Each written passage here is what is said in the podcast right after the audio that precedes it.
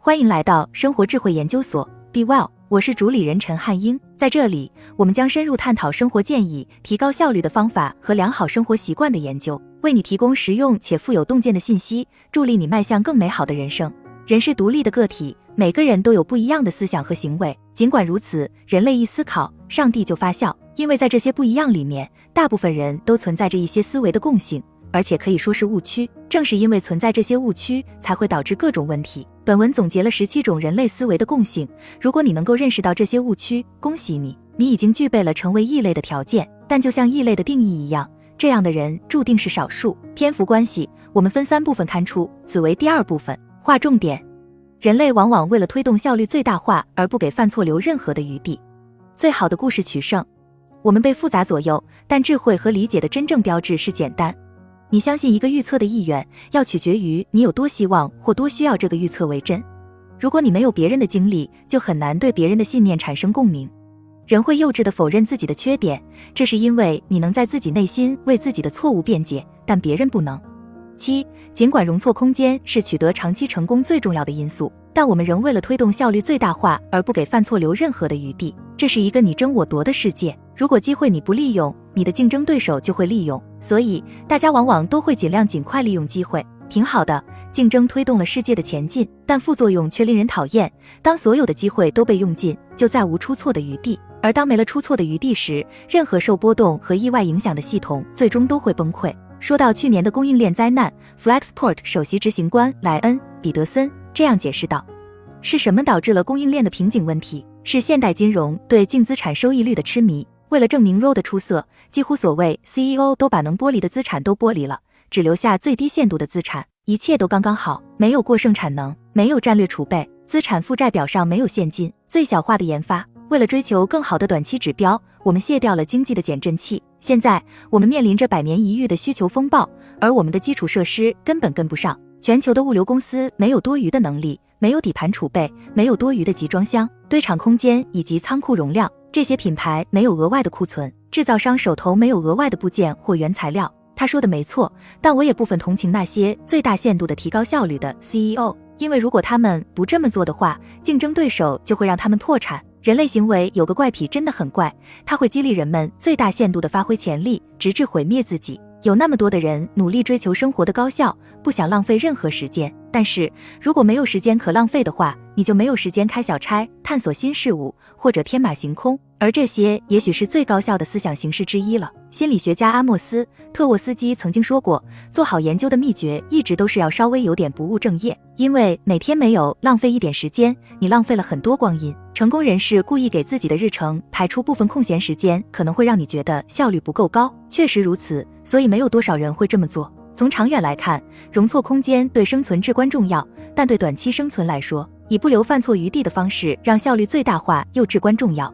这个悖论可真够奇怪的。那些与之抗争的少数愿意为长期生存而牺牲短期利益的公司、员工或经济体都是怪人，很少会被人理解，很容易被人看低，大部分时间都表现不佳，但却能活得够久，可以笑到最后并拿到最高回报。八最好的故事取胜。点子最好，答案正确都没法取胜，只有故事可以。那些能够吸引听众注意并赢得阵阵点头认可的好故事。夏洛克·福尔摩斯曾说过，在这个世界上，你到底做了些什么？这倒无关紧要，重要的是你如何使别人相信你做了些什么。只要有信息交换的地方，不管是产品、公司、职业、政治、知识、教育还是文化，你会发现，获胜都往往是最好的故事。想法再好，解释的不好。可能也推进不了老套，甚至是错误的想法。如果讲的令人信服的话，也可以引发一场革命。摩根·弗里曼就算念购物单也能令人潸然泪下，但能治愈疾病的科学家却可能因口齿不清而被视而不见。查尔斯·达尔文没有发现进化论，他只是写出了第一本令人瞩目的关于进化论的书籍。安德鲁·卡内基把自己的人格魅力和社交能力与商业头脑看得同等重要。埃隆·马斯克擅长给投资者描绘愿景。跟工程一样擅长。罗里·萨瑟兰爵士曾经说过：“如果不是因为圣保罗，没有人听说过基督。哪怕有正确的想法和专家人才，扣人心弦的故事也不能缺席。”作家埃利亚斯·卡内特写道：“讲故事的人吸引最多的人，他们周围的人最密集，驻足的时间最长，他们说的话更加有力，余音绕梁的时间更长。”乔治·帕克也表达了同样的看法。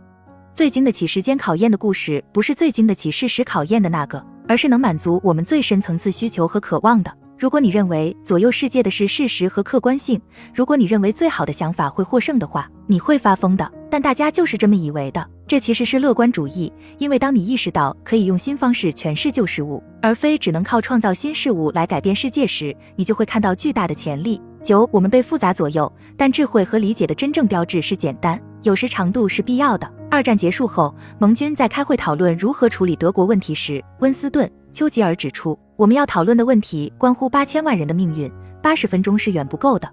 但是，计算机科学家艾兹格·迪克斯彻曾经写道：“简单是真理的标志，我们本该明事理，但复杂性仍然有着病态的吸引力。当你为学术听众做一个从阿尔法到欧米茄都一清二楚的演讲时，听众会觉得被骗了。”然后在离开演讲厅的时候，就会互相评论道：“这也太简单了吧，不是吗？”残酷的事实是，复杂性更好卖；残酷的事实是，复杂性更卖座。当然是这样的。一条推文也许比一本书更有洞见，但大家宁愿花二十美元买书，却永远不会为成千上万条推文付一分钱。你送客户十句话，然后想收钱，他们会厌恶的离开。给他们一份电话簿那么厚的详细说明，他们会付给你一大笔钱，还推荐给他们的朋友。既然有简单明了的真相，为什么复杂冗长的事物却更受欢迎？有几个原因：一是篇幅通常是下了功夫和考虑周到的唯一证明。信息的消费者很少会尝试去客观剖析一个论点，这太难了。在阅读的时候，他们只是想弄清楚作者是否可信。这听起来对吗？能通过气味测试吗？在这个论点上，作者投入的思考时间时候不是超过了几秒钟。一个论点是经过了深思熟虑，还是随性直觉？篇幅和复杂性通常是唯一的证据。第二是你不理解的东西会给理解它的人制造神秘感。当你了解的东西我不了解时，我就很难判断你在这个领域的知识局限性，从而更容易仅凭表象就对你的观点信以为真。第三是复杂性会给人以控制的印象，令人宽慰，而简单性很难与无知区分开来。你可以摆弄的旋钮越多，就越感觉能控制局面，因为知识的印象会加深。只关注少数变量而忽略其他一切，可能会让你看起来很无知，哪怕这才是正确的做法。如果客户说这个呢，这儿发生了什么？如果你回答说，呃，我不知道，我不看那个的，在客户眼里，这也许表明了你的无知，而不是掌握了大道至简，前者的几率更高。十，你相信一个预测的意愿，要取决于你有多希望或多需要这个预测为真。你这辈子最快乐的是哪一天？纪录片《如何永生》向一位百岁老人提出的这个问题很幼稚，但那位百岁老人给出的回答却很惊人。停战日，他指的是一九一八年一战停战协定签订的那一天。制片人问道：“为什么？”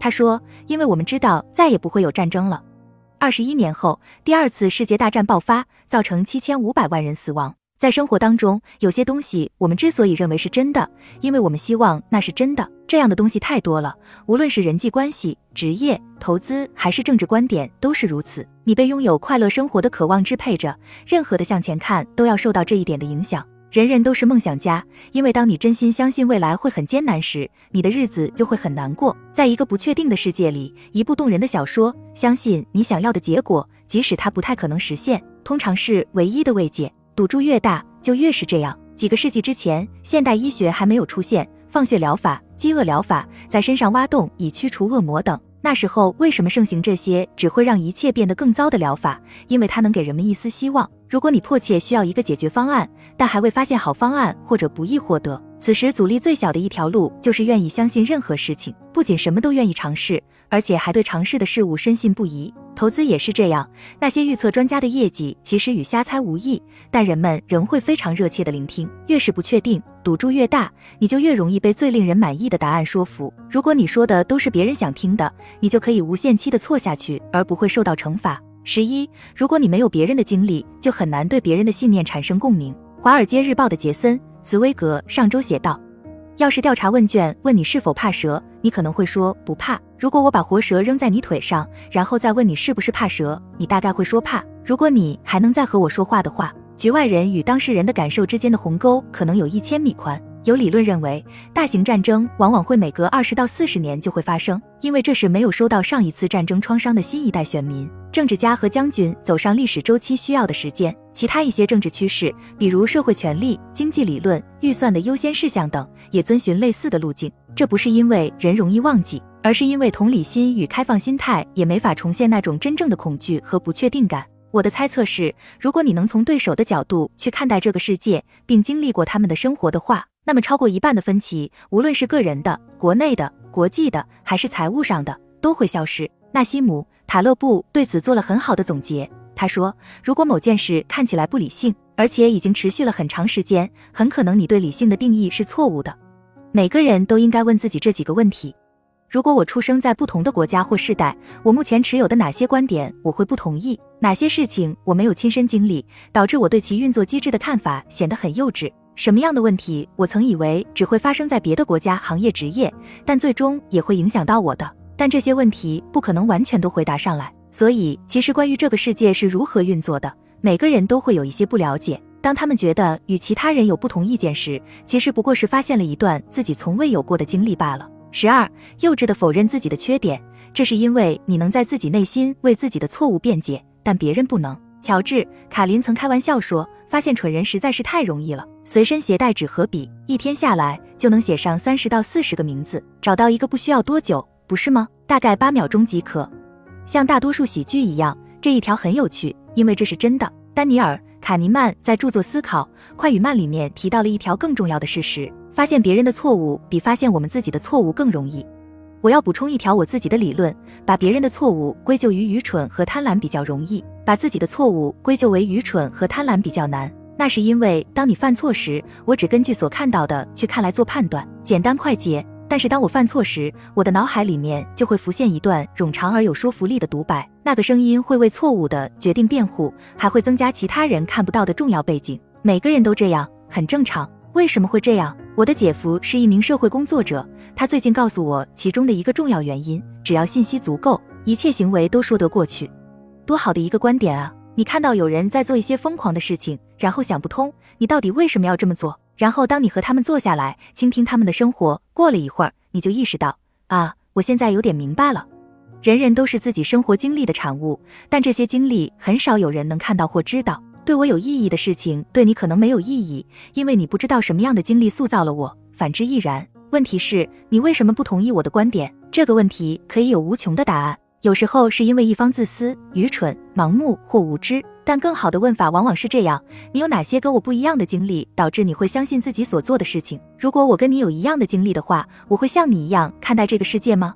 为什么人们会不同意对方？这个问题包含了最多的答案。问题是好问题。但是问起来比较难，一想到自己没有经历过的事情可能会改变自己的信念，会让人觉得不舒服，因为这是在承认自己的无知。假设那些不同意你的人没有像你那样认真思考，这要容易得多，也更常见，尤其是在判断别人的错误时。好了，以上就是今天的分享。如果您有什么看法，欢迎在下方留言与我们交流分享。期待我们下次相遇。